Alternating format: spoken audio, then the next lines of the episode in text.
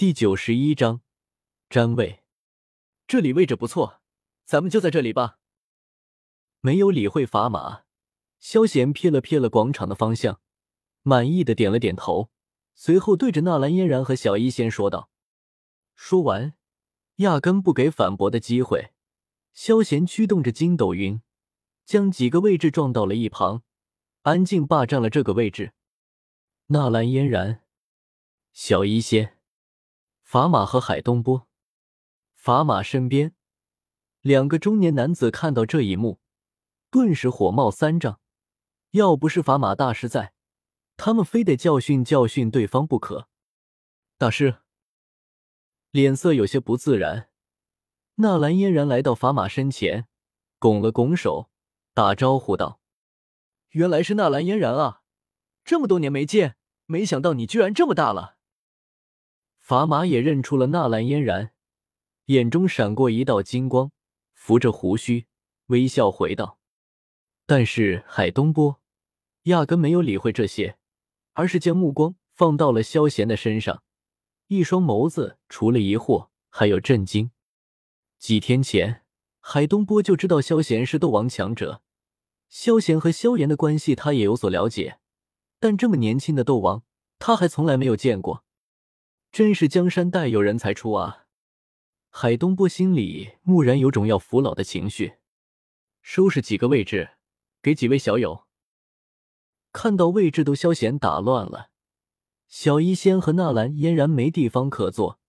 砝码对着两个中年男子吩咐道：“会长，这位置。”闻言，二人身体一震，面露难色。其中一个站了起来。吞吞吐吐的提醒说道：“这里的位置都是靠中间的，有身份的代表的意思。要是让给了萧贤他们，那其他人来了，岂不是？快去！”知道二人在想什么，法马摆了摆手，不怒自威，毅然说道：“是。”闻言，二人拱了拱手手，下去找人重新安排座位去了。老头。你够意思！看到砝码这么给力，萧贤躺着侧了个身子，表演说道：“呵呵。”看到萧贤如此轻佻，砝码并没有在意，笑了笑，随后提醒说道：“小友还没有回答老头子我的问题呢。”嗯。闻言，萧贤眼睛一转，这才想了起来，直接回道：“乌坦城萧家。”萧贤，萧贤听到这个名字，法马眉头明显一皱，似乎觉得有些熟悉，随后恢复了平静。小友如此年纪，居然成就斗王，真是天纵之才啊！想不通，法马也就没有继续想下去，爽朗一笑，随后赞叹道：“这还用你说？我早就知道自己不平凡了。”闻言，萧贤直接翻了一个白眼，恬不知耻的回道：“小医仙和纳兰嫣然对于萧贤这不要脸的样子，有些无可奈何，嘴里都忍着笑，俏脸微微抽搐起来。如果混吃等死的咸鱼也算不平凡，萧贤他确实说的没错。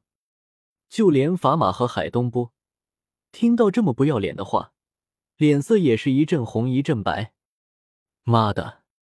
说你胖，你还喘上了，真是不要碧脸。可可，我关小友灵魂浑厚无比，怕也是炼药师吧？为何不参加大会呢？不想在这个话题上面纠缠，法马岔开话题，饶有兴趣的问道：“参加大会干什么？辛辛苦苦炼丹，最后就拿几株药材和丹方，我吃饱了撑着了，参加大会。”萧贤一脸不屑的说道。萧贤话一出，法马脸色顿时黑了下去，眼睛盯着萧贤，有种深仇大恨的意思。他是谁？加玛帝国炼药师工会的会长。炼药大会可是盛事，不是每个炼药师打破头都要参与的吗？怎么听到萧贤的话，法马有种炼药大会一无是处的感觉？好奇，不解。愤怒，种种情绪在法马心头交织，眼睛紧紧的盯着萧贤，开口问道：“炼药大会崭露头角，那可是无上光荣，怎么这不好吗？”法马直接绕过了功利性的奖品，从荣誉方面询问，想要看看萧贤怎么想的。哎，法马话一出，小医仙和纳兰嫣然面面相觑，随后齐齐笑着叹了一口气。洞察力强的法马听到二女叹息，有些疑惑。也正是这时，萧贤的声音响了起来：“荣誉那东西有个屁用，不能吃，不能睡，看不见摸不着，生不带来，死了也没人记得，要来何用？”萧贤不屑的说道。可可听到这话，法马感觉一口气憋在心口，难受的紧，突然间咳嗽起来。但眼睛却是直直盯着萧贤的方向，脸上满是见鬼的表情。妈的，难不成炼药大会真的一无是处？但为啥每年这么多人参加呢？果然，听到萧贤这话，二女捂着额头，一副不出所料的样子。至于萧贤是炼药师这事，二女只是微微一惊，便不以为意了。有种人。并不是不会，而是懒得去做。很显然，萧贤就是。呼，想了想，法马最终走了结论，长呼出一口气，一脸诡异的看着萧贤，觉得别人有问题，往往自己有问题。炼药大会绝对是有用的，有问题的一定是他。会长，正当法玛打算给萧贤开一堂励志课的时候。弗兰克和奥托带着萧炎和雪妹二女走了过来，向着法玛行礼道：“原来是奥托你们啊！看样子，恐怕你们不久就能够突破到四品炼药师了吧？”法玛扭头看去，看到是奥托二人，点了点头，有些欣慰的说道：“全是托会长授课之福。”闻言，二人咧嘴一笑，齐齐感激道。二人这样同步举止，让萧贤有种事先排练过的感觉。看到萧贤坐在中间，萧炎脸色抽了抽，他不用猜就知道发生了什么。